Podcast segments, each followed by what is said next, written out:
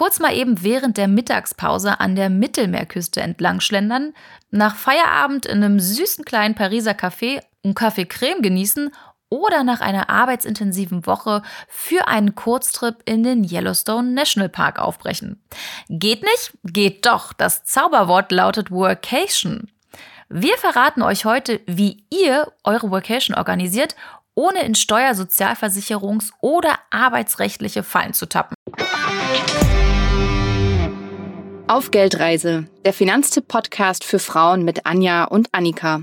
Hallo, liebe Geldreisende. Habt ihr schon mal überlegt, eine Workation zu machen, also Arbeit, Work und Urlaub, Vacation, miteinander zu verknüpfen?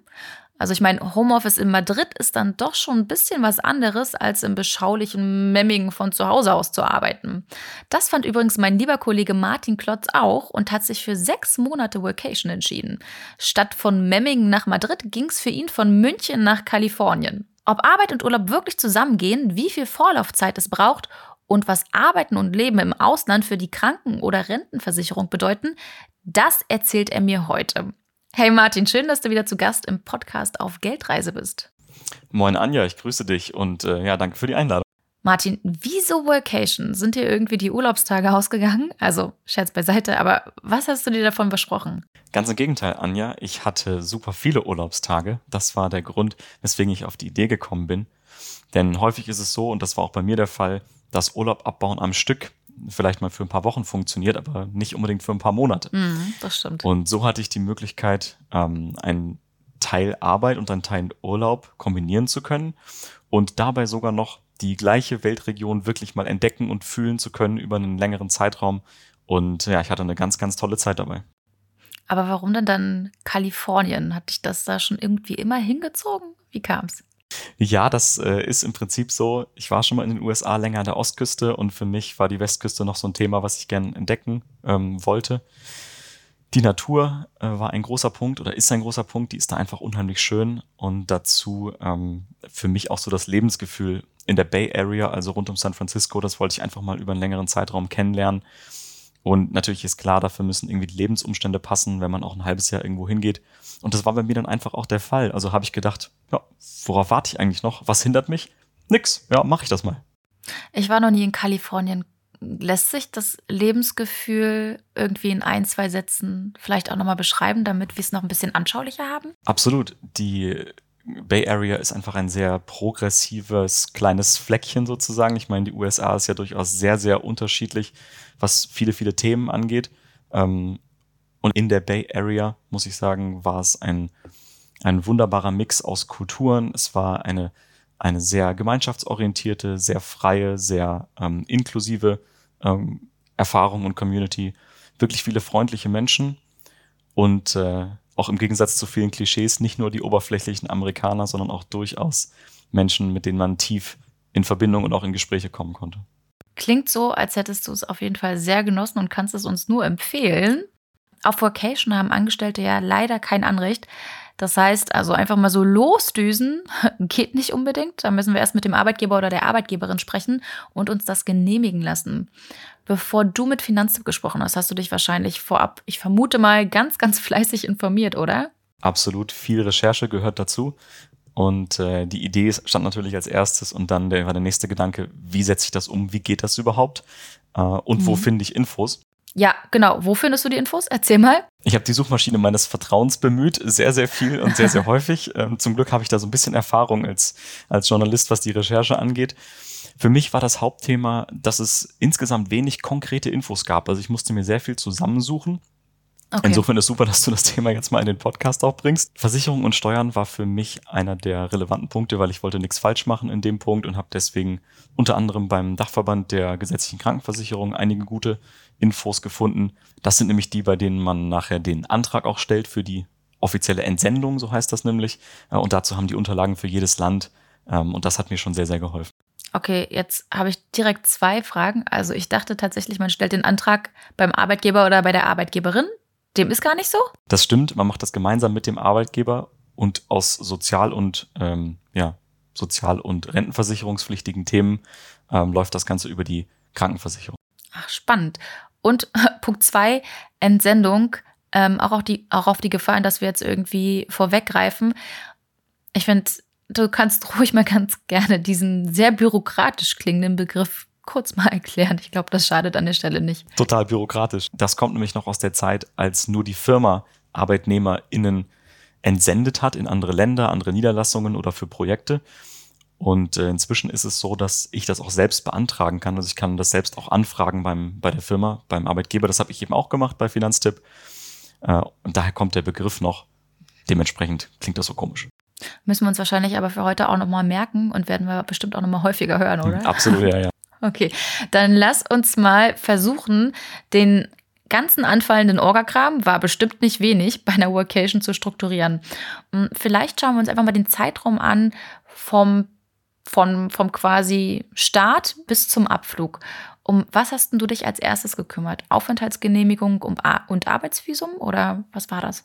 Los ging es mit der Recherche natürlich, weil ich erstmal ein paar Grundinfos brauchte, wie das alles auch möglich ist. Ähm, dann habe ich mich konkret um den Antrag äh, zur Entsendung gekümmert, da eben auch mit vielen Menschen gesprochen, die mir da irgendwie weitergeholfen haben und mir Infos geben konnten. Nächster Punkt war das Visum, also wie darf ich überhaupt in dem Fall in den USA bleiben. Da gibt es ja auch verschiedene Varianten. Zum Beispiel in meinem Fall, ich hatte ein, oder ich habe ein Journalistenvisum, das ist nochmal eine ganz eigene Geschichte, aber in der Regel unterscheidet man ja zwischen Touristen und Arbeitsvisum. Und das Arbeitsvisum ist eigentlich dafür da, wenn man bei einer US-amerikanischen Firma arbeiten möchte. Das heißt, das brauchen wir hier nicht, sondern jemand, der für einen kürzeren Zeitraum, also sagen wir mal bis drei Monate, äh, in die USA gehen möchte, der kann das mit einem einfachen Touristenvisum tun. Aber auch darum muss ich mich halt kümmern. Lass mich mal kurz zwischenhaken. Wo bekomme ich denn so ein Visum her? Das Visum beantragt man online im Fall bei, der, ähm, bei den USA muss dann aber natürlich nochmal in die Botschaft zu einem Termin, um da vorstellig zu werden, seine Fingerabdrücke dazulassen, zu unterschreiben, Ach, dass man irgendwie keinen Terrorakt verüben möchte und solche Späße. Ähm, und dann dauert es ungefähr so zwei Wochen, äh, bis man das Visum dann auch wirklich in der Hand hält, äh, nachdem man dann da den Termin hatte. Ja, jetzt treibt es ja nicht unbedingt alle über den großen Teich. Ähm, wie sieht es denn aus, wenn ich in einem EU-Land eine Workation machen will? Brauche ich dann auch zwingend eine Aufenthaltsgenehmigung? Das ist deutlich einfacher. Da brauche ich weder eine Aufenthaltsgenehmigung noch ein Visum. Ähm, innerhalb des europäischen Wirtschaftsraumes heißt also Schweiz, Liechtenstein, Norwegen, Island, auch alles möglich, äh, kann ich da einfach mit meinem ja, ganz normalen ähm, Homeoffice einfach umziehen sozusagen. Also ich muss dann nicht, nichts groß beantragen und kann einfach mal zwei Wochen auch aus, du hast glaube ich vorhin Madrid gesagt, ne, aus hm, Madrid ja. arbeiten. Das ist deutlich einfacher als sogenannte äh, außereuropäische Länder. Das ist dann deutlich mehr Aufwand, den man da betreiben muss. So, jetzt sind wir ja gerade zu, den, zu dem Visum schon direkt vorweggesprungen. Gibt es dann aber noch was, was wir berücksichtigen sollten? Die nächsten Schritte danach waren für mich äh, kümmern um eine Auslandsreisekrankenversicherung. Äh, dann habe ich mein Zimmer beziehungsweise meine Wohnung untervermietet. Ähm, das ist nämlich auch ein Punkt, den kann man nicht einfach so machen. Da ist es gut, wenn man sich vorher mal informiert, wie das Ganze abläuft. Äh, Stichwort, man braucht eine Genehmigung vom Vermieter. Die ist aber kein Problem, wenn man eben ins Ausland geht und entsendet wird. Das ist ein super Grund, um seine Wohnung unterzuvermieten. Das darf der Vermieter auch nicht ablehnen. Aber ich kann nicht empfehlen, das einfach unter der Hand zu machen und dem Vermieter nicht Bescheid zu sagen. Da kann man nämlich ganz schnell einfach mal eine fristlose Kündigung bekommen. Äh, dementsprechend sollte man sich das auch vorher noch überlegen und das dauert auch ein bisschen, das zu organisieren. Dann habe ich mich natürlich um Flüge und Unterkunft gekümmert. Ähm, Flugbuchen ist ja immer so eine, so eine Sache, möglichst günstige Flüge zu finden, wenn man ja nicht mehr ganz so viel Zeit hat. Nicht immer so leicht. Und Unterkunft ist natürlich auch je nach Land total unterschiedlich, ob ich da jetzt mit Ferienwohnung, Airbnb, äh, Gästezimmer oder wie auch immer ich da unterwegs sein möchte. Das macht ja jeder unterschiedlich. Und das letzte Thema kurz vor Abflug war dann noch die Reiseimpfung, weil es natürlich auch in unterschiedlichen Gebieten und Ländern unterschiedliche Risiken gibt, was das Thema angeht. Und ähm, da empfehle ich auch einfach mal beim Deutschen Truppeninstitut auf der Website zu gucken, was es da eigentlich braucht. Okay. Lass uns mal zum nächsten wichtigen Punkt kommen, dem Versicherungsschutz. Ähm, das hat zum Beispiel Verena aus unserer Geldreise-Community interessiert. Lass uns das wirklich einfach mal durchdeklinieren. Ich glaube, das ist am einfachsten und mit der Krankenversicherung anfangen. Reicht die gesetzliche bzw. private Krankenversicherung während der Workation aus? Also ich vermute mal fast nicht, oder? Jein, in der Theorie schon. Okay. Und hier muss man natürlich okay. wieder auch Europa und äh, USA unterscheiden. Bei mir war das so, dass die Regelung, dass man eben entsendet wird, beinhaltet, dass die gesetzliche Krankenversicherung auch grundsätzlich für Krankheitskosten aufkommt, die entstehen. allerdings über den Umweg des Arbeitgebers. Ist ein bisschen kompliziert. Der Arbeitgeber unterschreibt, dass alle Krankheitskosten, die für die entsendete Person entstehen, dass er dafür, dass er die bezahlt und dass er dafür haftet. Und er kann sich das von der gesetzlichen Krankenkasse dann wiederholen. Das ist grundsätzlich kein Problem, in den USA aber schon. Die Krankheitskosten in den USA sind deutlich höher und manche Therapien würden zum Beispiel von einer gesetzlichen Krankenkasse in Deutschland gar nicht bezahlt werden. Und dann könnte in der Theorie das Problem entstehen, dass der Arbeitgeber die Kosten bezahlen muss, weil er dafür auch unterschrieben hat und das zugesagt hat, sich aber nicht alles Geld von der Krankenkasse wiederholen kann und deswegen auf Kosten sitzen bleibt. Oh, da würde sich der Arbeitgeber wahrscheinlich nicht freuen. Ganz genau. Das ist nicht Sinn der Sache und war auch nicht mein, meine Idee, ähm, als ich ja die Entsendung beantragt habe. Dementsprechend, ja, in der Theorie würde diese normale gesetzliche Krankenversicherung schon ausreichen. Und wenn der Arbeitgeber das einfach unterschreibt, dann ist er dafür auch, ja, muss er das auch bezahlen. Aber das ist, gerade wenn man das selber anfragt, nicht unbedingt die, die eleganteste Lösung.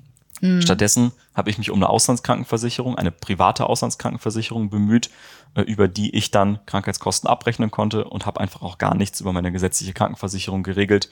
Und dann kamen wir gar nicht in das Thema, dass das irgendwie Komplikationen mit dem Arbeitgeber gegeben hätte. Ähm, Brauche ich da irgendwie einen speziellen Tarif? Weil ich meine mich daran zu erinnern, dass die doch gar nicht bei, bei sechs Monaten oder länger greift, die ich im Ausland bin, oder? Diese Auslandskrankenversicherung? Ganz genau. Die hat meistens so ein Maximum von 50 bis 60 Tagen, je nach Anbieter. Das bedeutet, ich musste eine Auslandskrankenversicherung abschließen und dann noch einen Zusatz, dass ich eben über diese sechs Monate in einem konkreten Land auch noch versichert bin. Kostet dementsprechend mehr als eine, als eine normale klassische Auslandskrankenversicherung, ähm, aber war auch ähm, durchaus erschwinglich und bezahlbar, war völlig okay. Ähm, kannst du mal sagen, wovon wir hier sprechen? Also es wird sich natürlich je nach Anbieter unterscheiden, aber ich zahle zum Beispiel für meine Auslandskrankenversicherung einen Zehner im Jahr, glaube ich lass es 15 sein, aber ähm, für den Special-Tarif legt man bestimmt noch ein bisschen mehr auf den Tisch. Genau, 10 bis 20 im Jahr ist so normal für eine Auslandskrankenversicherung. Ich habe dann für diese, diesen extra Zeitraum in den USA 250 Euro einmalig noch gezahlt. Mhm. Ähm, und das war ganz lustig, weil das waren auch ziemlich genau die Arztkosten, die ich in den USA produziert habe. Ich war nämlich einmal mit einer Erkältung wirklich beim Arzt, habe da einen eine Doctor's Note, so heißt es, bekommen, dass ich arbeitsunfähig bin für eben die, die eine Woche. Es hat auch problemlos geklappt, das einzureichen, sowohl beim Arbeitgeber als auch ähm, bei der Krankenversicherung, bei der privaten Auslandskrankenversicherung habe ich sofort mein Geld wiederbekommen. Und im Endeffekt war die Rechnung ziemlich genau die Höhe, die meine Auslandskrankenversicherung gekostet hat. Also das lohnt sich schon, so ein Ding zu haben. ja, und auch nicht nur äh, für diese Fälle, sondern auch einfach fürs Gefühl, selbst wenn nichts passiert. Ne? Also muss man ja auch einfach mal so sagen. Natürlich. Und es kann auch deutlich teurer direkt werden. Wenn es wirklich ein großes Thema wird, ähm, dann ist das schon unabdingbar, so eine Auslandskrankenversicherung zu haben. Welche Versicherung sollte ich mir denn noch zulegen, bevor ich Richtung Homeoffice im Ausland fliege? Die wichtigen Versicherungen, die dafür eine Rolle spielen, neben der Krankenversicherung, ist vor allen Dingen die Haftpflichtversicherung. Die brauche ich aber sowieso, auch wenn ich hier in Deutschland bin. Und wenn ich hier schon eine habe, muss ich mich auch nicht um eine neue kümmern, denn die gilt eh weltweit. Auch das ist schon mal ein guter Hinweis, du. Darüber hinaus gibt's noch ähm, eine Unfall- oder eine BU, also eine Berufsunfähigkeitsversicherung. Ähm, wenn man die schon hat, muss man sich auch keinen Kopf machen. Auch hier gilt weltweiter Schutz, egal ob ich auf den Seychellen einen Unfall habe oder in Kalifornien oder in Madrid. Und gleiches bei der Berufsunfähigkeitsabsicherung, auch wenn da zum Beispiel ich jetzt im, im Mobile Office in meiner Workation berufsunfähig werde, dann ähm, ja, zählt das auch ganz normal, weil es auch weltweiten Schutz gibt. Wenn ich noch keine habe, keine Berufsunfähigkeitsversicherung zum Beispiel, dann ist das auch vielleicht ein guter Zeitpunkt, sich mal drum zu kümmern. Ähm, ist ja unserer Meinung nach eine der wichtigsten Versicherungen, auch eine Pflichtversicherung aus Finanztippsicht. Ähm, dementsprechend hier nochmal der Aufruf, falls ihr noch keine habt, denkt mal drüber nach. Ich denke ganz fleißig drüber nach. Das ist so jetzt in den nächsten Wochen übrigens das Thema, was ich angehen werde, endlich mal. Was jetzt natürlich auch spannend ist, wie ist das eigentlich, sollte ich jetzt irgendwie einen Arbeitsunfall im Ausland haben? Das ist einer der Gründe, weswegen ich mich für diesen ganz offiziellen Weg mit der Entsendung entschieden habe. Ähm, es gibt auch Menschen, die so eine Workation schon mal gemacht haben, indem sie einfach an ihren zwei Wochen Italienurlaub noch zwei Wochen Homeoffice drangehängt haben und ähm, saßen dann irgendwie am Strand oder in der Ferienwohnung. Schön den Hintergrund irgendwie ähm, ausgeblendet, sagt man, glaube ich, im, im Videocall. Und das ist natürlich eher haftungstechnisch ein bisschen schwierig, denn da bin ich ja dann nicht offiziell im, im Mobile oder Homeoffice unterwegs. Und wenn da was passieren sollte, zum Beispiel bei dem berühmten Gang zur Toilette aus dem Homeoffice, da bin ich ja arbeitsrechtlich äh, abgesichert. Ne? Ist ja ein Arbeitsunfall, wenn da was passiert. Ähm, aber halt nicht, wenn ich einfach mal nur irgendwo an den Urlaub ein bisschen, bisschen Homeoffice dran gehängt habe. Dann wird das schwierig, das zu erklären, ähm, was denn da eigentlich passiert ist und warum das ein Arbeitsunfall sein soll. Aber bei der Entsendung ist es dann tatsächlich anders. Das heißt, habe ich da irgendwie einen Arbeitsunfall, bin ich ganz normal geschützt, als wäre ich im, im Homeoffice in Deutschland. Genau, ich bin ganz normal abgesichert, auch zum Beispiel über die deutsche Rentenversicherung, die ja der große Träger ist, wenn es um Reha-Maßnahmen geht, weil sowas wird ja bei einem Unfall häufig gebraucht. Ähm, oder auch natürlich die generelle Kostenübernahme, ähm, weil wenn der Arbeitgeber, wenn es ein Arbeitsunfall war, dann hat man natürlich noch andere Leistungen ähm, durch den Arbeitgeber, durch die Berufsgenossenschaft. Und äh, das ist anders, wenn es ein privater Unfall ist. Stichwort deutsche Rentenversicherung, du hast mir gerade die perfekte Vorlage geliefert. Du als Rentenexperte hast dich doch sicherlich auch schlau gemacht, ob du während deiner Vacation weiterhin in die gesetzliche Rentenkasse in Deutschland einzahlst, oder? Na klar. Und das ist auch so. Steuer- und sozialversicherungsrechtlich ähm, und damit eben auch rentenversicherungsrechtlich bleibt alles beim Alten. Ich bleibe ganz normal angestellt, mein Vertrag gilt weiter. Ähm, mein Arbeitgeber zahlt hälftig in meine Krankenversicherung ein, zahlt in meine Rentenkasse ein. Also einfach alles beim Alten. Das heißt, bei dem Punkt brauche ich auch nicht vorab irgendwie zusätzlich irgendwas organisieren, der deutschen Rentenversicherung Bescheid geben oder irgendwelche Formulare suchen und ausfüllen und abschicken. Das entfällt alles. Genau. Das klingt doch schon mal easy. Sehr gut. Die wohl häufigste Frage, die wir zu Workation aus der Community bekommen haben, unter anderem von Eve, Melanie und Lisa, die war übrigens, wie ist das mit den Steuern? Ähm, ist bestimmt schon gut, das vor Abflug zu wissen. Also Martin, was kannst du uns dazu sagen? Steuern ist gar nicht so ein kompliziertes Thema, denn mit vielen Ländern hat Deutschland ein sogenanntes Doppelbesteuerungsabkommen. Das heißt, ich muss jetzt nicht irgendwie zweimal Steuern zahlen. Ähm, das heißt, selbst wenn ich wirklich mal richtig lange irgendwo bin, ähm, kann ich das alles so regeln, dass ich ja, das sozusagen wiederbekomme. Ich muss aber in zwei Ländern unter Umständen eine Steuererklärung machen. Das ist dann schon ein bisschen Aufwand. Und den wollte ich mir sparen, deswegen habe ich mich für einen Zeitraum entschieden, wo das noch gar keine große Rolle spielt, nämlich 182 Tage. Das ist äh, im Endeffekt ein halbes Jahr. Ab dem 183. Tag ist es nämlich so, dass ich dann, äh, und da sprechen wir von Aufenthalt in einem Land wie zum Beispiel den USA, dass ich dann dort steuerpflichtig werde. Und damit ich mir um das ganze Thema keine Gedanken machen muss, habe ich meine Vacation den gesamten Zeitraum einfach auf diese sechs Monate begrenzt und bin an Tag 182 wieder nach Hause geflogen. Damit hatte ich es halt deutlich einfacher, ähm, aber ich hätte auch länger bleiben können und hätte steuerrechtlich kein Problem gehabt.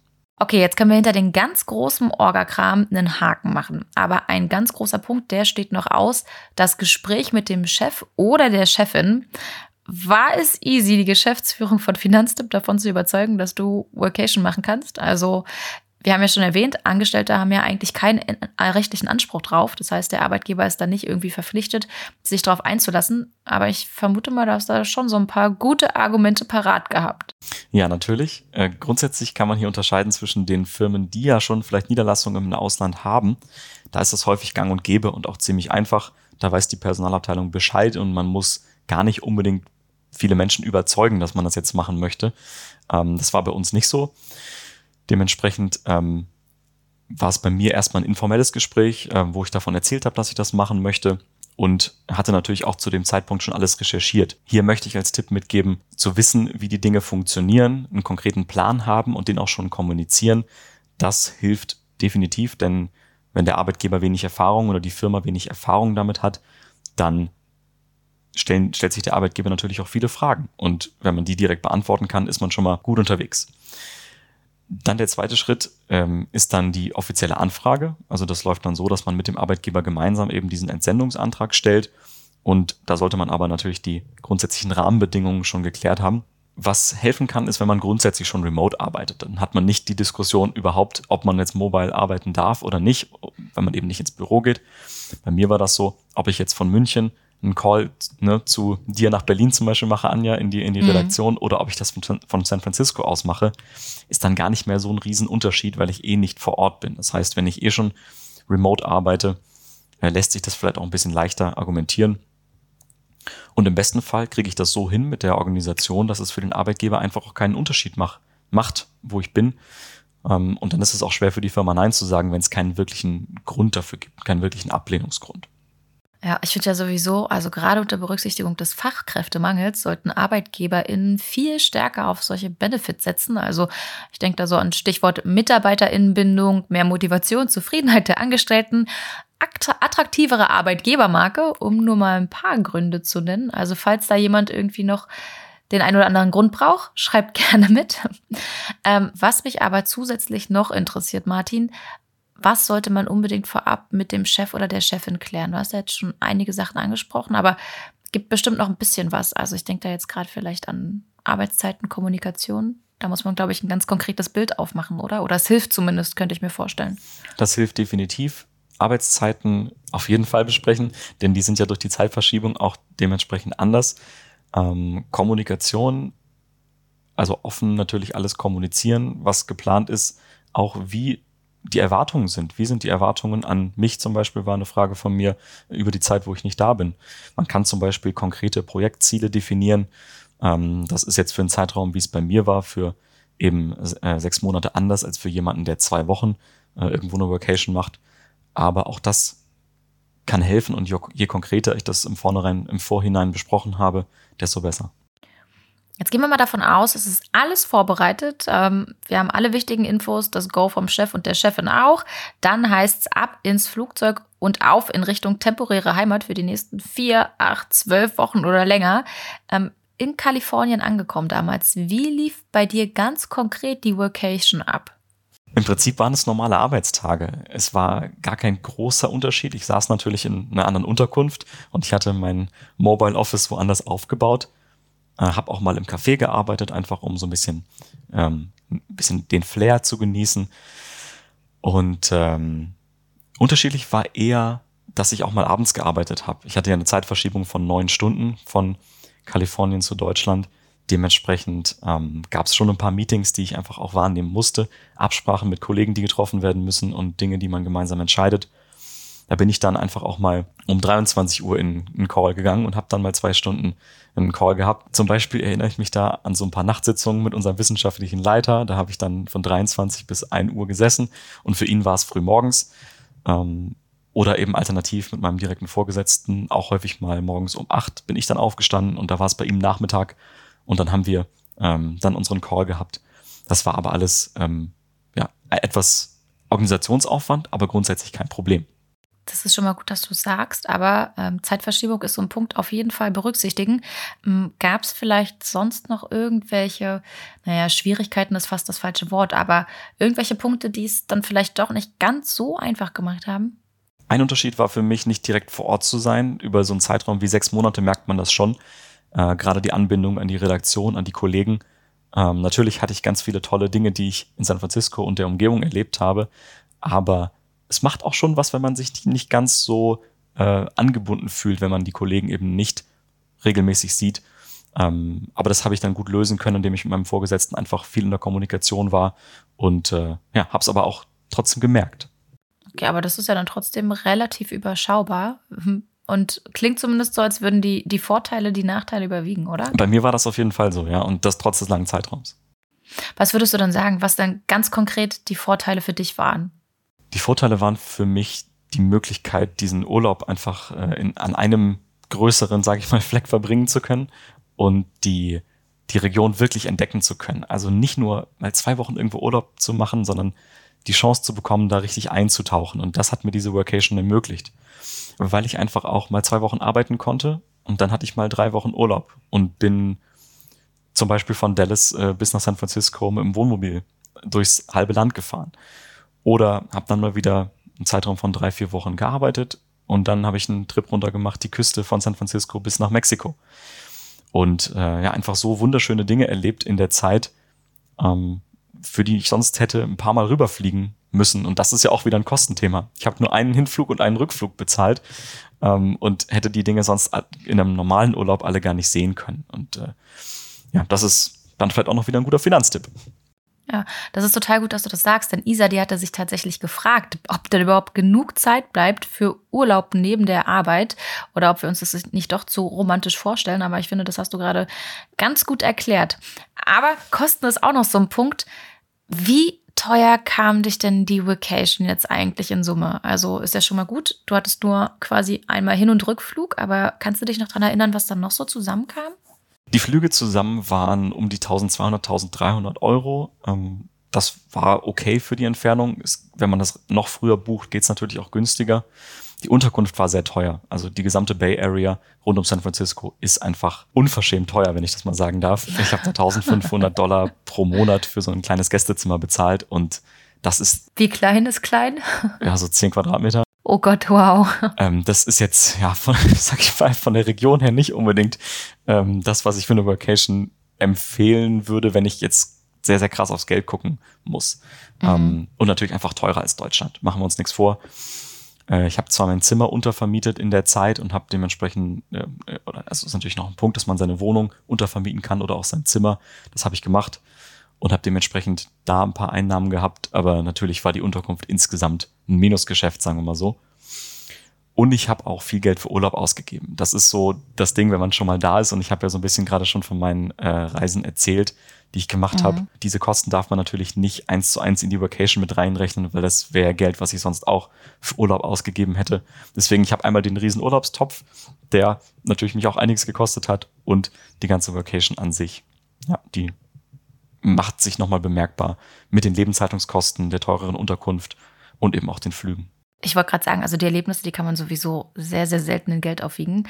Hm, trotzdem würde mich jetzt nochmal ganz zum Schluss interessieren, gibt es was, was du vielleicht anders machen würdest? Und welches Vocation-Ziel hast du dir als nächstes ausgesucht? Ja, es gibt eine Sache, die ich anders machen würde. Ich würde ähm, mich vorher mit meiner Kreditkarte besser auseinandersetzen.